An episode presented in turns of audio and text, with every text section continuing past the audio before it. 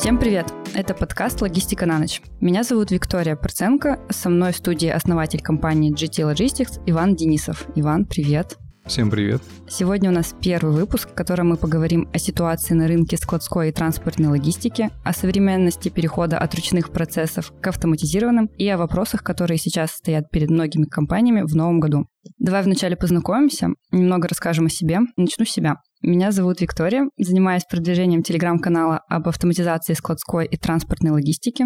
Это одна из бурно развивающихся отраслей в мире. В России все больше и больше открываются складские комплексы, логистические центры, поэтому очень интересно узнать, что происходит в этой сфере. Да и в интернете мало говорят об этом, поэтому было решено запустить подкаст Логистика на ночь. Без опытного эксперта мне не обойтись, поэтому вместе со мной в этом подкасте, как я сказала в начале, будет основатель компании GT Logistics Иван Денисов. Иван, я знаю, что ты проработал в сфере логистики более 12 лет и на своих глазах видел необходимость цифровой трансформации.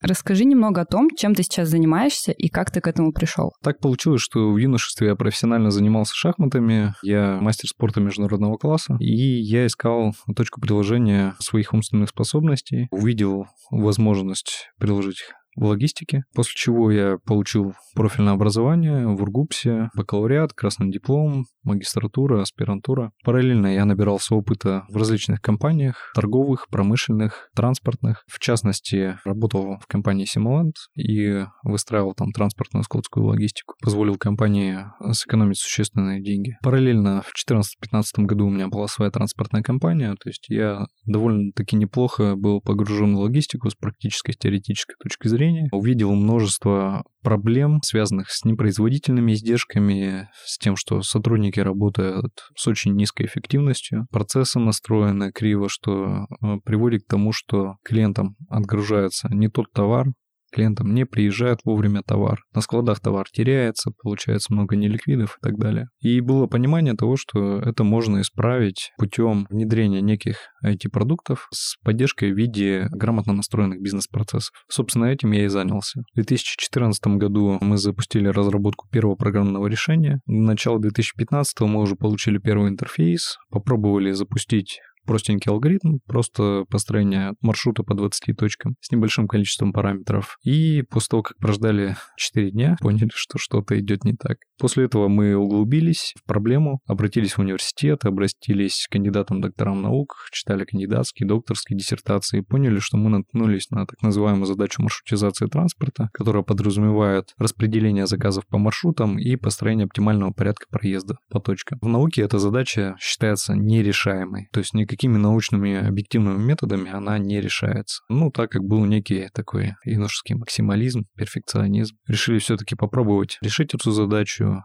и, надо сказать, нам это удалось. Спустя там, множество тупиков, множество итераций, через 4 года мы получили решение, которое стабильно строило маршруты лучше логистов в автоматическом режиме, при этом делало это за пару минут. На текущий момент имеем IT-компанию, которая запущена в январе 2017 года. Профилем компании было изначально выбрана автоматизация именно складской и транспортной логистики, то есть очень важна фокусировка, потому что это довольно-таки сложные сферы деятельности, они требуют больших специалистов специфических и отраслевых знаний, в том числе практических. Поэтому мы решили, что будет правильно сделать фокус именно на этих двух сферах. Были созданы первые программные продукты, прототипы. В 2017 году уже начались первые внедрения. И на текущий момент мы имеем развитую IT-компанию с своими четырьмя программными продуктами, которые успешно внедряются в компаниях по всей России. Также в ближайшее время планируется выход на рынок Индии с одним из наших решений. Каждый год приносит нам все новые и новые вызовы, и прошлый год не был исключением.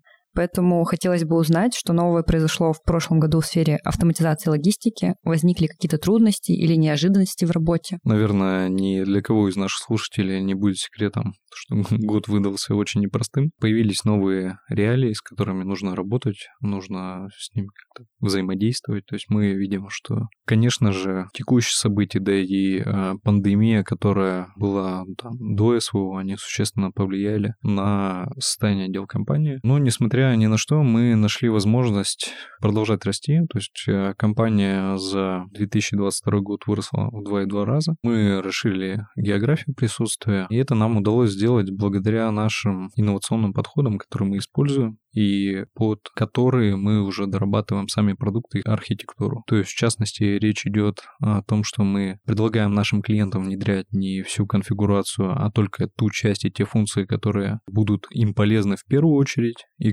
без которых компания не сможет работать. А это существенно позволяет снижать стоимость и сроки внедрения продуктов, что там в текущих реалиях с непонятной ситуацией в экономике позволило нам реализовать множество интересных проектов. Компания у нас также выросла, то есть мы полностью достроили линию, так называемый конвейер по реализации проектов. То есть у нас сейчас в штате штат полностью укомплектован бизнес-аналитиками, менеджерами проектов, разработчиками, специалистами по внедрению, специалистами технической поддержки. Это позволяет нам делать проекты в самые короткие сроки. При этом мы не только отвечаем за нашу сторону проекта, то есть за то, как мы делаем разработки, а мы также управляем проектом со стороны клиента. То есть это позволяет нам в кратчайшие сроки реализовывать проекты. То есть, в частности, допустим, в конце года у нас э, был проект, по которому функционал по системе ВМС, именно в том виде, в котором хотел видеть клиент, мы предоставили уже через две с половиной недели после старта проекта. Те люди, которые сталкивались там с системами ВМС, они в курсе, что это очень и очень быстро. Обычно раньше 4-5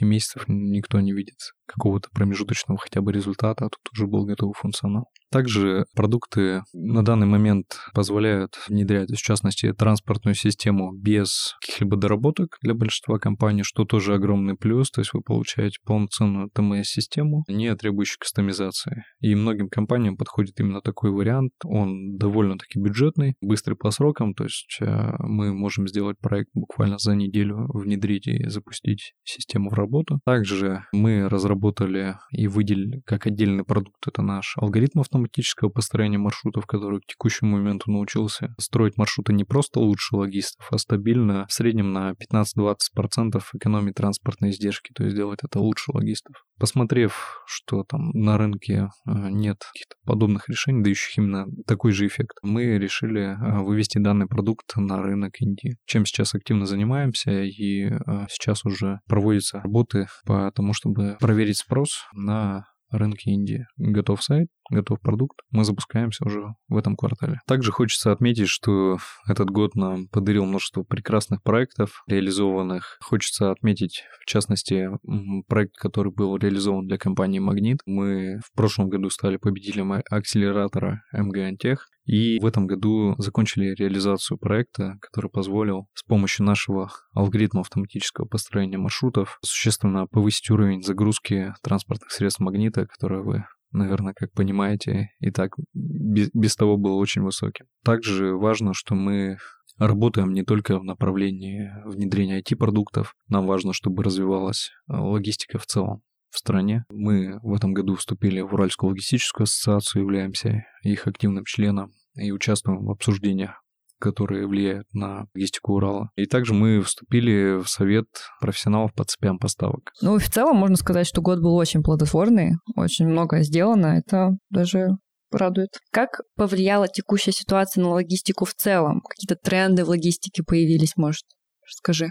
Да, что касается трендов, конечно, сейчас большое количество трендов, которые влияют на логистику. Часть из них связана с СВО, часть связана с ковидом, часть связана с некоторыми изменениями в законодательстве. Что касается, допустим, ковида, то он помимо негативных последствий еще имел то, что у нас активно развилась доставка товаров на дом. То есть если раньше покупатели ходили в магазины и не задумывались о том, что можно экономить время, то сейчас они попробовали доставку, и большинство из них уже не готовы снова идти в магазины, отстаивать очереди, искать нужные продукты. Им гораздо проще там зайти в приложение и заказать все на дом. То же самое касается крупных маркетплейсов, товаров народного потребления, одежды, которые пандемию существенно выросли. С точки зрения логистики, это влияет на несколько факторов. То есть первое, мы видим активное развитие доставки последней мили. Помимо автомобильной доставки стало большое количество пеших курьеров, велокурьеров. Также мы видим тренд изменения логистической системы в целом, потому что сервис, к которому сейчас уже начали привыкать покупатели, это быстрая доставка там, тех же продуктов на дом в течение 15-30 минут, она не позволяет компаниям использовать крупные РЦ и собирать на них То есть им нужны некие точки, небольшие склады, чаще всего дарксторы, которые находятся в границе города. Их большое количество, у них не такой большой запас товаров, и их нужно постоянно подпитывать. При этом, когда мы там хотим получить доставку продуктов питания за 15 минут, то нужно понимать, что за 15 минут эти продукты должны успеть собраться, должен быть построен маршрут, выбран курьер, и продукты должны быть доставлены. Без профессиональных ТМС, ВМС решений мы видим обратную ситуацию, когда сервис просто является неконкурентоспособным. Следующее, что хотелось бы отметить, это тренд внедрения системы обязательной маркировки «Честный знак», который сказывается существенно на складской логистике. Многие из вас знают, что развивается, активно внедряется система обязательной маркировки «Честный знак»,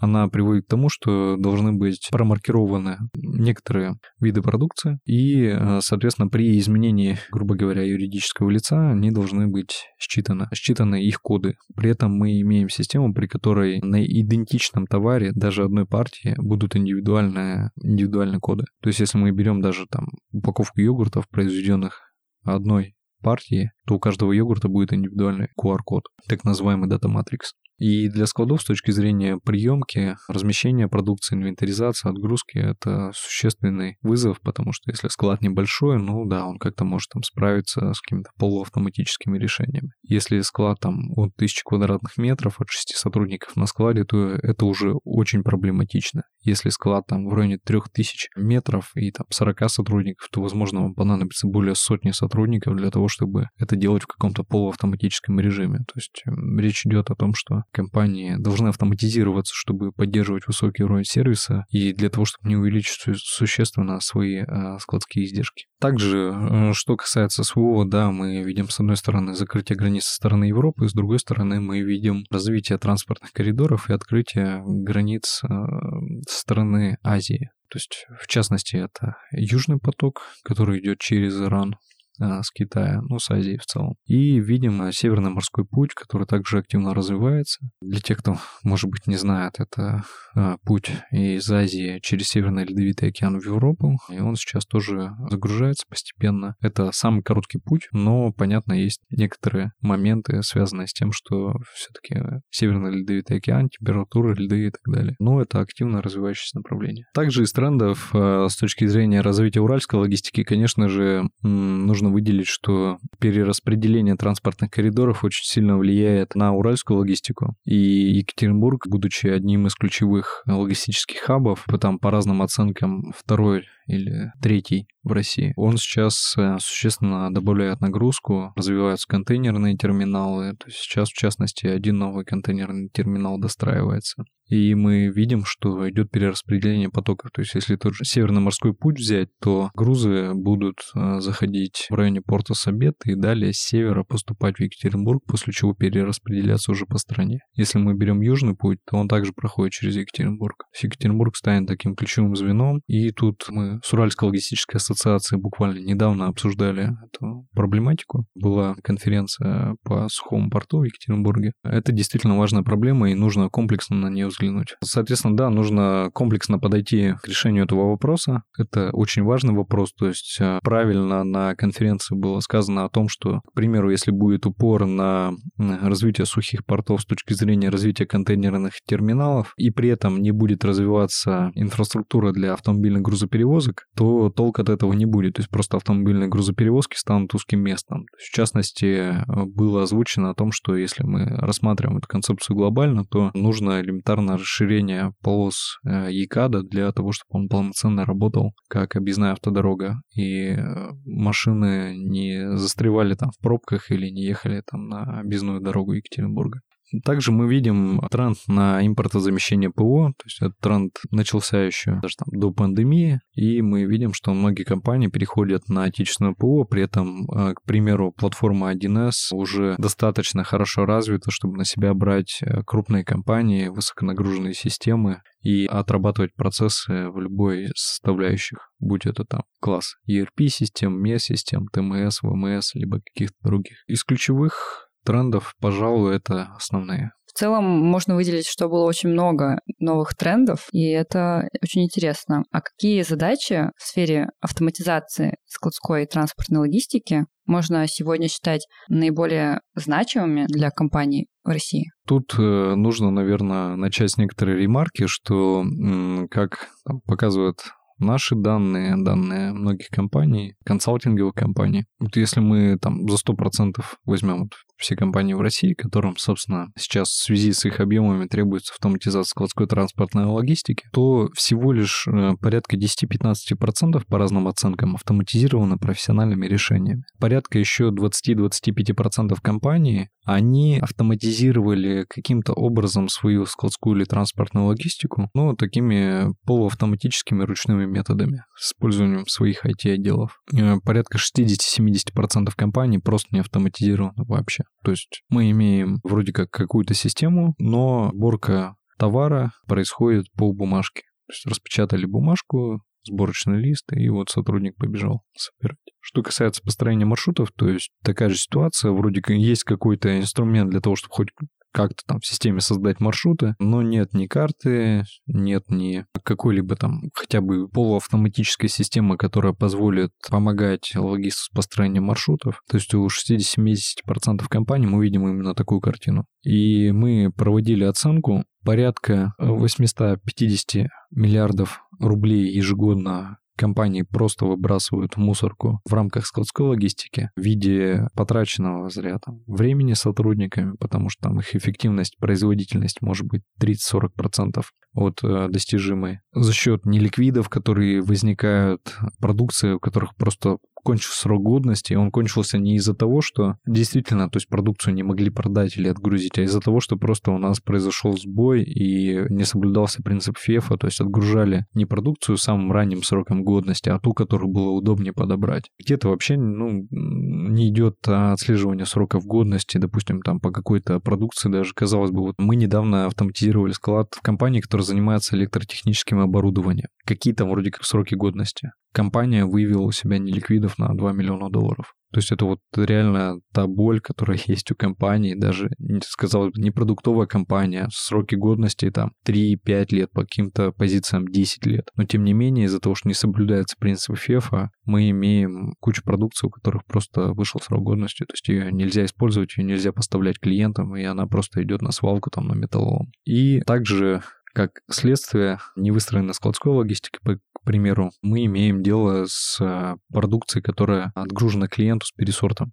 То есть клиент заказывал, к примеру, один размер одежды, ему пришел другой. Клиент заказывал продукты с одной датой, ему пришли другие. Клиент заказывал молоко с одним процентом жирности, ему пришло молоко с другим процентом жирности. Как следствие мы имеем, а, во-первых, сам пересорт, который может быть в сторону удорожания. Мы имеем дополнительную логистику, которая связана с возвратом товара, который не подошел, и отправки вновь того товара, который нужен клиенту. Это дополнительные издержки компании. И что самое важное, мы имеем клиента, который будет очень недоволен тем, что мы поставили не ту продукцию. И, соответственно, этот клиент э, просто может отказаться от услуг этой компании. А многие компании не задумываются именно в таком ключе. Также, что касается транспортной логистики, то есть там посчитали, что порядка 650 миллиардов рублей точно так же уходит просто в никуда. То есть на чем это строится? Логисты, не имея качественного инструмента в своих руках, они вынуждены маршруты строить. Либо первое, загружая машину полностью и неся на себя полностью риски того, что водитель может не справиться с этим маршрутом. То есть не учтены временные интервалы, и водители реально не успевают, то есть мы имеем дело с низким клиентским сервисом, переносится доставка, часто водитель вынужден оставаться где-то там с ночевкой на дополнительный день, только потому что сами точки были подобраны не, неэффективно, и, соответственно, водитель вместо того, чтобы там вывести все за один день, вынужден тратить на это там несколько дней. Соответственно, в таком случае клиент недоволен, в таком случае мы имеем дополнительные издержки, и для компании это довольно-таки существенный фактор. То есть сейчас уровень логистического сервиса, требуемый э, клиентам, он очень сильно возрос. Сейчас уже компаниям недостаточно того уровня сервиса, который э, там, транспортные компании, торговые компании предоставляли лет 10-15 назад, когда там, возврат товара был нормальным, когда могли не привезти вовремя, когда называлась конкретная дата доставки, и это уже уже было очень круто. Сейчас многие компании ждут доставки в определенное время, в определенный час. В частности, там, крупные федеральные ритейлеры также ждут доставки в определенное время. И это все влияет на качество сервиса. и, соответственно, на рост клиентской базы или ее уменьшение. Второй вариант — это когда логист не имеет какого-то инструмента удобного, эффективного, он начинает страховаться и не дозагружать машины. То есть машина может вывести, к примеру, 25 точек, но логист ставит 20, потому что опасается и, собственно, правильно делает, что там при его логистике, при том, как он выстроил маршруты, водитель может не успеть на 25 точек а 20 он точно вывезет. Но уровень загрузки кузова будет 60-70%. Клиенты получат свой товар, не факт, что вовремя, но, скорее всего, с точки зрения там какого-то часового интервала, но, по крайней мере, в этот день. И в целом вроде все довольны. Но если перевести на язык денег, то примерно на 20% э, будут выше транспортные издержки, чем при эффективно построенных маршрутах. Это значит, что потребуется примерно 15-20% больше автопарк, а особенно это больно, если это, собственно, автопарк, который приходится еще и обслуживать. И э, это приведет к тому, что будут задействованы, соответственно, дополнительные водители, а будет задействована дополнительная оплата по ГСМ. Маршруты сами по себе, то есть даже если там взять 15 точек система выстроит гораздо более грамотный маршрут. Также по конкретным маршрутам будет а, за счет дополнительного километража, который проедет водитель, делание эффективный маршрут, затраты на ГС. И это некий тренд, это, это тот сервис, который компании не то что а, должны предоставлять для того, чтобы там отойти от конкурентов. Сейчас это уже тот уровень, который просто нужно показывать. Это просто тот уровень, который ждет клиент. И это деньги компании, которые тратятся. То есть, в частности, у нас есть внедрение ТМС-систем, когда эффект, который показала система, составлял миллион рублей в месяц экономии денег. Это действительно очень большие суммы, которые тратят компании, и они просто уходят никуда. То есть это не производительные издержки. От того, что мы имеем там на 20% э, больше автопарк, и при этом его задействуем, могли бы не задействовать, ну, соответственно, просто тратятся деньги, тратятся ресурсы, обслуживание, ГСМ, дополнительные риски. И все это из-за отсутствия профессиональных решений. А кто вообще этот человек в компании, который вот решил, что нужна автоматизация, да, и вот как ему донести там руководителю, да, что это нужно внести, это будет круто, мы сэкономим деньги или наоборот выиграем. Кто это? А, ну, как правило, это люди, которые непосредственно ежедневно сталкиваются вот с этой рутиной а непроглядной, потому что там построение маршрутов во многих компаниях у логистов занимает по 3-4 часа рабочего времени ежедневно. И это в условиях, когда у тебя есть только адреса там на листочке, а есть Яндекс карта, но при этом у тебя там 300-400 точек, и непонятно, как э, эффективно можно вообще строить маршруты. А люди с этим сталкиваются там годами и годами живут в таких условиях. То есть многим людям просто это надоедает, и они ищут какой-то выход.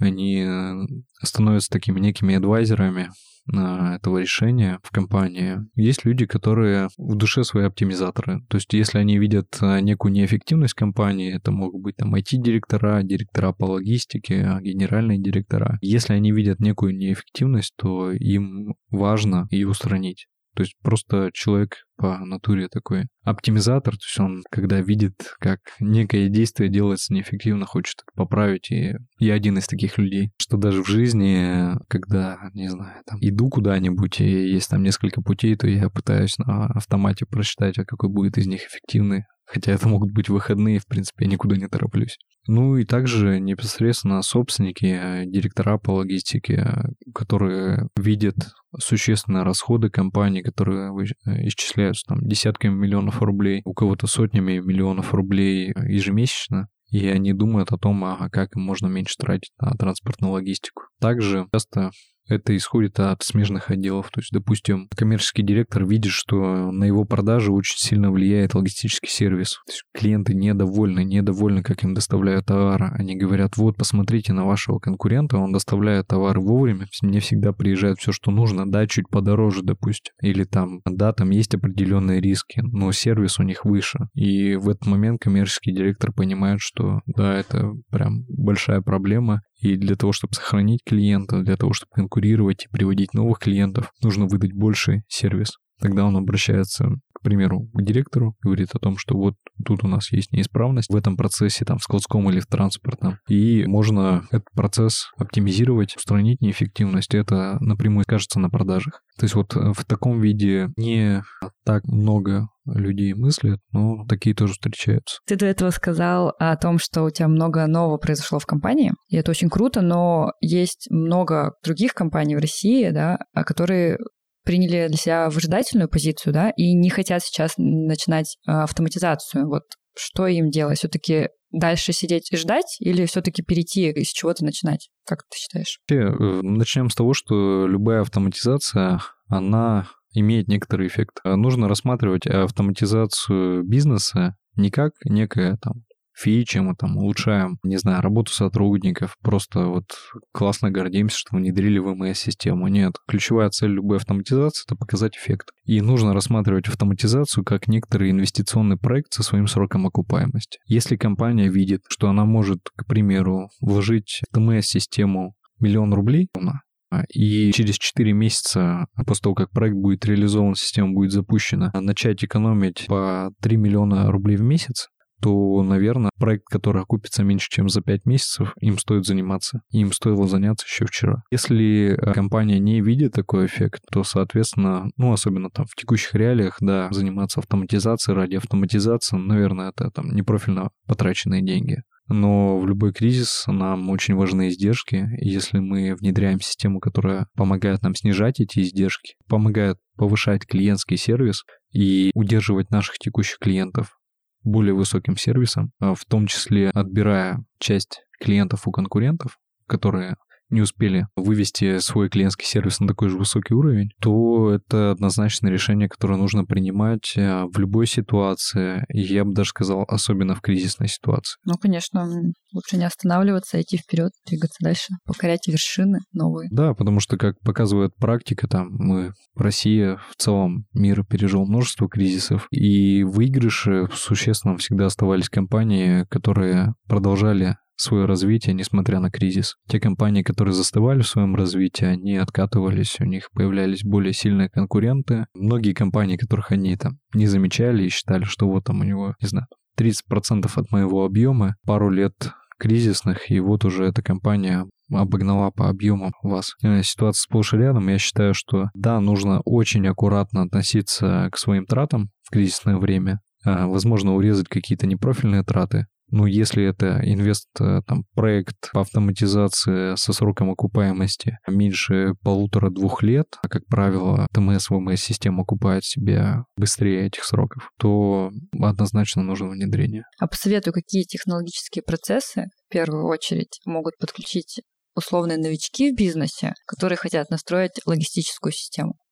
Есть э, множество подходов к решению этой задачи. То есть в первую очередь нужно смотреть, конечно же, на свои узкие места. Если видите, что есть существенное узкое место там во всем бизнес-процессе компании, там на протяжении всей цепочки поставок или в целом там, если рассматривать процессы всех подразделений компании. К примеру, если продажи могут дать объем отгрузки, к примеру, в 200 тонн в месяц, склад может переработать только 100, ну, соответственно, очень логично будет позаниматься складом для того, чтобы увеличить увеличить объем отгрузки. И часто, кстати, это решается не путем какого-то существенного увеличения именно инфраструктуры, а просто переработкой внутренних процессов. То есть у нас был случай, когда собственник компании уже подписывал договор с подрядчиком на строительство дополнительного склада, потому что он видел, что у него объемы растут, э, ждал увеличения объема в полтора раза, видел, как у него устроены процессы на складе, что у него забиты стеллажи продукции, и то, что его сотрудники просто не справляются. То есть они носились с бешеной скоростью, а отгружать просто не успевали. В этот момент мы приостановили процесс, то есть мы э, зашли с тем, чтобы помочь ему оптимизировать логистику на текущем складе, и добились результата того, что, по сути, новый склад вообще не понадобился. Количество персонала осталось на таком же уровне. Объемы выросли в полтора раза, как он и ожидал. Сотрудники прекрасно с этим справились, и при этом у него освободилось еще на текущем складе дополнительное место, которое он использовал по то, чтобы заняться ответ хранением продукции своих партнеров. То есть вот пример, как можно в кризисное время, просто там не увеличивая инфраструктуру там, или при росте, наоборот, компании, взять, а, оптимизировав процессы, выстроив правильно внутреннюю инфраструктуру складскую, обойтись без существенных вливаний, при этом получить выгоду и получить эффективный склад. С точки зрения процессов, которые нужно в первую очередь то есть, э, внедрять, нужно, конечно же, смотреть на эффект. Если мы возьмем транспортную логистику, то ключевой эффект, который может принести ТМС-система, это экономия транспортных издержек и повышение логистического сервиса. Это достигается именно блоком ТМС, который отвечает за построение маршрутов и нужно начинать с этого. А остальные блоки, да, там есть, э, могут быть там блоки управления автотранспортом, ремонта запчастей, но они не дают такого эффекта, они больше для удобства. То есть, по сути, от того, что вы будете вести учет э, запчастей в системе, либо вы это будете в Excel, ну, изменится только некоторые трудозатраты и удобства. А когда мы говорим там о построении маршрутов, то снижаются транспортные издержки, повышается клиентский сервис. То есть понятно, что с двух таких функциональных блоков с точки зрения эффекта для компании он абсолютно разный. Что касается складской логистики, то тут э, я настоятельно рекомендую на своем опыте, это множество раз проходили, не пытаться внедрить сразу весь функционал, который вы думаете в моменте, что вам понадобится. Потому что, как показывает практика и там исследования различные, в том числе, к примеру, Координационного совета по логистике, после внедрения ВМС-системы, как правило, используется порядка только 15-20% функционала. То есть вы потратили время, большое количество времени, затратили ресурсы собственные, человеческие, потратили очень много денег и используете 20% функционала. Ну, наверное, тут с внедрением что-то не так. Да, можно там говорить о том, что Waterfall плохо работает, можно говорить о том, что э, там подход к архитектуре не совсем верный, но зачастую этот фактор также связан с тем, что просто руководство компании на старте проекта не понимает, а какие функции им действительно будут нужны, и какие функции дадут эффект. То есть часто заказывают отчеты, которые потом просто не используются. Используют 2-3 недели и все. А какие-то красивые фичи, вот, допустим, был пример в одной международной компании, когда она внедряла ВМС-систему, они решили внедрить блок, который будет показывать, а куда какие коробки ставить в машину. Ну, то есть прям вот 3D-модель, все красиво, это сюда нужно поставить, это туда. Но, как оказалось на практике, да, посмотрели какое-то время на это, красивую фичу, красивый функционал, но в Tetris люди гораздо лучше играют, чем это делала программа. Поэтому просто потратили большое количество денег и выбросили эту функцию в небытие. Но при этом будет ошибочным внедрять функционал именно по процессно. Многие компании берут, допустим, сначала говорят, вот мы сейчас внедрим приемку, а потом мы внедрим сборку, потом мы внедрим отгрузку, потом у нас будет все хорошо.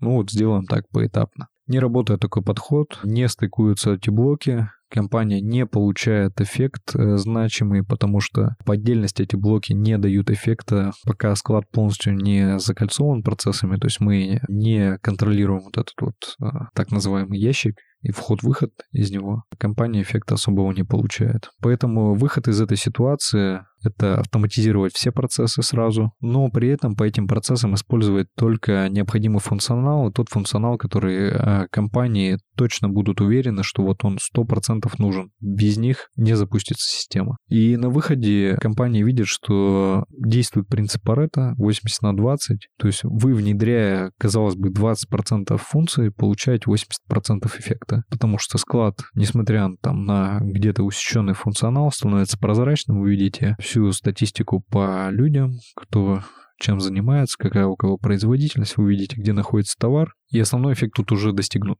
Дальше, да, есть э, там автоматизация, улучшение там маршрутов маршрутизации, они еще дают дополнительный эффект, э, каждая из этих функций. Но тут все очень индивидуально, и многим компаниям, к примеру, там вообще не нужен процесс какой-нибудь автоподпитки, либо комплексной сборки, когда собираются несколько заказов, к примеру, потому что просто заказы крупные, вроде как. А, неплохо бы, ну там изначально на старте проекта, а неплохо бы вот комплексную сборку внедрить. А потом понимают, что у них э, вместо комплексной сборки, когда один сотрудник собирает несколько заказов, у них настолько крупные заказы, что наоборот, несколько сотрудников собирают один заказ. И вот получается, что там на старте выбрали функцию, она не подошла, нужна была вообще другая функция, которая не была внедрена. Поэтому начинайте с небольшого функционала, но автоматизируйте сразу все процессы. Такой совет. Мне кажется, это классный совет.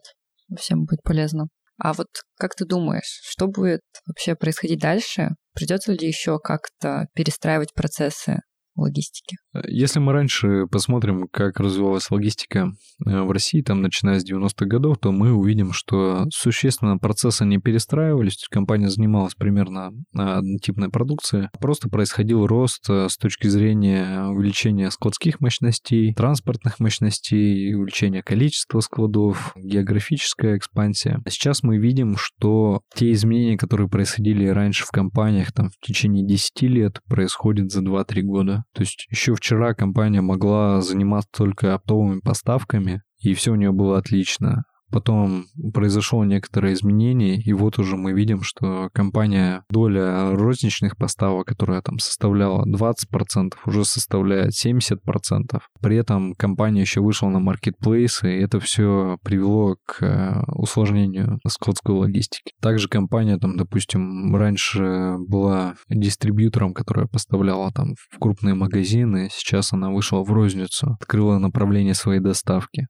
И мы это видим сплошь и рядом то есть на самом деле сейчас процессы компании, номенклатурные группы, SKU, они меняются гораздо чаще, чем это было ранее. Мы видим, что тренд идет только на увеличение частоты этих изменений. Это означает, что компаниям нужно быть э, готовыми к постоянным изменениям, и э, нужно смотреть не просто на текущий уровень клиентского сервиса конкурентов, а прогнозировать то, как будет развиваться клиентский сервис конкурентов и обгонять их. Мы видим устойчивые тренды к появлению беспилотных автомобилей, к роботизации складов, но на текущий момент, допустим, по примеру складов Амазона, которые сначала были роботизированы, а потом роботы были снова заменены людьми, мы видим, что даже окупаемость таких систем, она либо очень долгая, либо ее вообще нет. Если мы говорим про Россию, то у нас э, ниже издержки на содержание персонала, на фот, поэтому я не думаю, что вот эти вот тренды на беспилотность и роботизацию, они будут так активно проникать в логистику. Да, они есть, э, да, они используются. Вот, допустим, недавно мы увидели полную роботизацию архива города Москвы, но там особенность — это работа с бумагой, это высокие риски возникновения пожара, поэтому там было принято решение, несмотря на издержки, держать низкий уровень кислорода, при котором просто не происходит, ну, физически не может произойти возгорание, но при таком уровне кислорода не могут люди работать на складе, поэтому были выбраны роботы. Да, есть некоторые показательные склады того же спортмастера, но это скорее исключения, которые сейчас говорят о том, что, наверное, мы к этому не готовы. Ну и, как я ранее говорил, 60-70% компаний вообще не автоматизированы, то есть а там, без автоматизации сразу прыгать в роботизацию, это, наверное, слишком э, большой экстраординарный шаг. Поэтому нужно развивать в компании гибкость и нужно быть готовым к переменам. При этом нужны инструменты, которые будут поддерживать это. То есть не просто там, не знаю, провели курсы по agile, и вот у нас вроде сотрудники готовы к изменениям. Нет, нужно, чтобы был комплексный набор инструментов, который позволит компании изменяться тогда, когда это потребуется, и расти. Напоследок поделись со мной и со слушателями подкаста книгой, которая на тебя произвела большое впечатление, и приложением или сервисом, которым ты пользуешься каждый день. Есть такие? Да, есть, конечно. А, если мы возьмем литературу по логистике, то я считаю, что ключевой книжкой в логистике является книга Бауэр Сокс и Клосс а, «Логистика интегрированная цепь поставок». Как бы это громко не звучало, я бы даже, даже назвал ее Библией в логистике. Да, довольно-таки крупная книга, 700 страниц, формат А4, мелкий текст. Не все, наверное, смогут осилить, но те, кто смогут осилить эту книгу, они получат самое важное. Это системное мышление на уровне всей цепочки поставок. Это то, что закладывает эта книга. То есть вы уже на склад не будете смотреть как на отдельное какое-то выделенное звено. Будете думать о складе как о неком звене, цепи поставок и сможете производить организаторские изменения, которые приведут к оптимизации повышению эффективности процессов. Вот, наверное, эту книгу я бы выделил как номер один в логистике. Есть также большое количество интересной литературы, и ту, которую мы рекомендуем, мы выкладываем на сайте, на нашем сайте в разделе книги, вы можете туда заглянуть, посмотреть. То есть это не просто набор книг по логистике, это именно те книги, которые мы рекомендуем к прочтению. Из э, сервисов, наверное, таких, которыми активно пользуюсь, А с точки зрения логистики мне бы хотелось выделить приложение самоката. То есть это действительно очень высокий уровень логистического сервиса, и они сейчас лидеры в своем сегменте. Очень удобный интерфейс, заказываешь продукцию, не нужно ничего там уточнять, тебе не перезванивают, просто в течение 15-20 минут привозят продукцию, которую ты заказал. Это очень круто, это высокий уровень сервиса, я рекомендую пользоваться их доставкой. Здорово, что у нас есть такие компании, которые показывают такой уровень сервиса, и даже в европейских странах а, очень мало подобных сервисов по уровню. Полностью согласна, потому что тоже пользуюсь самокатом. Ну, недавно был случай, конечно, с возвратом, но это уже другая история. Но мне вернули деньги. Ну да, там с точки зрения клиентского сервиса, даже не с точки зрения доставки, наверное, самокат одни из самых лояльных ребят. Вы прослушали подкаст «Логистика на ночь». Не стесняйтесь присылать нам свою обратную связь, вопросы, идеи и комментарии. А мы, в свою очередь, приложим все усилия к тому, чтобы каждый выпуск был интереснее и насыщеннее предыдущего. Оставайтесь с нами, подписывайтесь на нас в соцсетях, ссылки в описании. Я очень надеюсь, что вам понравилось. До встречи на наших последующих подкастах.